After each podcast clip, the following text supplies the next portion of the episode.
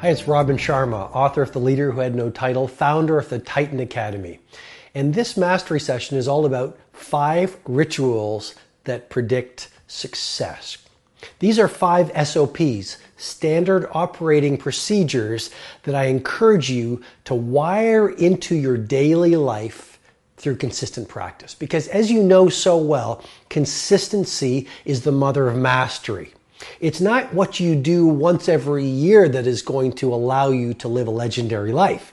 It's what you do every single day. Which brings me to ritual number one the ritual of early rising. The way you begin each day sets up the way you live each day. I mean, the Spartan warriors said it so well sweat more in training, bleed less in war. And if you want to be literally undefeatable in business, literally unstoppable in life, you really want to dial in your morning routine. And so you want to do things like uh, starting the day sweating because that releases BDNF, brain derived neurotrophic factor that repairs brain cells from stress. You want to sweat because that's going to increase your metabolic rate, which is going to give you energy. And we live in a world where energy is even more valuable than intelligence. You want to, in your morning routine, take the time to write in a journal so you actually can detect your values, reconnect with your goals each day, get to know yourself even more because awareness is the beginning of transformation. And you want to get your morning routine right so you take some time at the front end of your day to learn. Because as you learn more, you know you're going to achieve more. And as you understand better, you can achieve larger. Which brings me to the second ritual that will predict your success, and it's the ritual of strategic time blocking. So you can tell me that excellence matters to you, that productivity is a value that you adore, that being great in business is important to you, that being a world class family woman or family man is an imperative for you.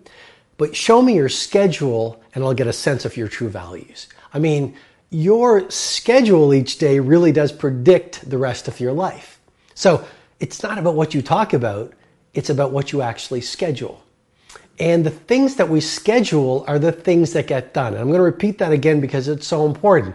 But the things that you schedule are the things that get done. There's something absolutely powerful about taking out a written piece of paper, and I like writing it, and having that map right in front of you. It's almost like a war sheet. You're like a like a warrior, and every day is a battle, but you know, obviously a positive battle, a productive battle.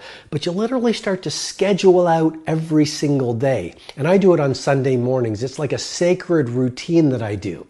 And I take out this piece of paper and I literally do Monday, Tuesday, Wednesday, Thursday, Friday, Saturday, and Sunday. And I call this my blueprint for a beautiful week. And actually, you don't need a formal template. You can do it in your journal. You can do it on any piece of paper. You can do it on a big piece of paper so you see it all day. And again, I like writing it out because if I put it in my digital device, I forget about it. I'm very, I'm a very visual type of a person, like a lot of creative people. And so what I do is this is the ritual of strategic time blocking. I block out times at the office with my team. I block out times in creative work. I actually block that out. I block out times for beautiful family dinners with my loved ones. I block out my two massages every week. I call this my two massage protocol. It's really a great source of staying on the top of my game and having tons of energy. I block out my 5 a.m. routines. And literally, after this process, it takes me about 45 minutes to do, like I say every Sunday morning, I have blocked out my highest priorities. And so now I have a visual template, a visual map for a world class week. So the second ritual that will predict your success is the ritual of strategic time blocking. Why? Because the things get, that get scheduled are the things that get done, and vague goals lead to vague results. But with precision of these time blocks and a very detailed schedule, you will do remarkable things in your week. Which brings me to the third ritual that will predict your success the ritual of over delivering. It is so rare in business and in society right now to see people that consistently go the extra mile. You're in a restaurant, the server generally gives you what you expect or less than what you expect. You go into a clothing store, it's what you expect or less than what you expect. You do business with any organization, it's generally delivering on what you expect, but more often, even less. So, you have a gorgeous opportunity to lead the field in everything that you do by doing one thing practicing every single day because it's a muscle the ritual of over delivering. Don't just give your customers what they expect, give them 10x more than what they expect. Don't just give your organization what your manager, what your boss, what the organization is expecting from you. Show something that is so rare in today's economy initiative. Initiative. So you're asked to do a project, give them five more things than they expect. You're asked to give a presentation on something, go the extra mile. Consistently dial in the daily habit of over delivering on people's expectations. And guess what? You become a merchant of wow. You become indispensable to your organization. I wrote a book a little while ago called The Greatness Guide, and one of the chapters talked about the importance of being indispensable. And I learned that when I was a young lawyer. And I remember talking to my mentor. And I asked my mentor, you know, the top litigator at this firm, how come he is the icon of the legal profession in this region? And my mentor looked at me and said, Robin, because that person is indispensable to this firm. Well, how do you do that? By practicing the ritual of over delivering every single day for the rest of your life. Which brings me to ritual number four that will definitely predict your success the ritual of daily learning. And I call this the 60 minute student. The 60 minute student. No matter how busy you are, no matter what's on your plate, you absolutely must, if you want to be legendary in your marketplace, you absolutely have to do this. Schedule 60 minutes a day for your learning. It could be listening to audiobooks. It could be the next day listening to a podcast. It might be reading quietly.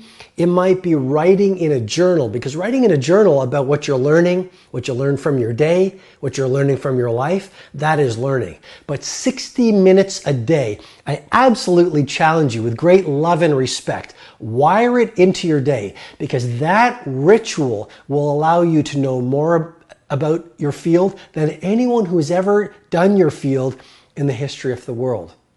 I mean, education is inoculation against disruption.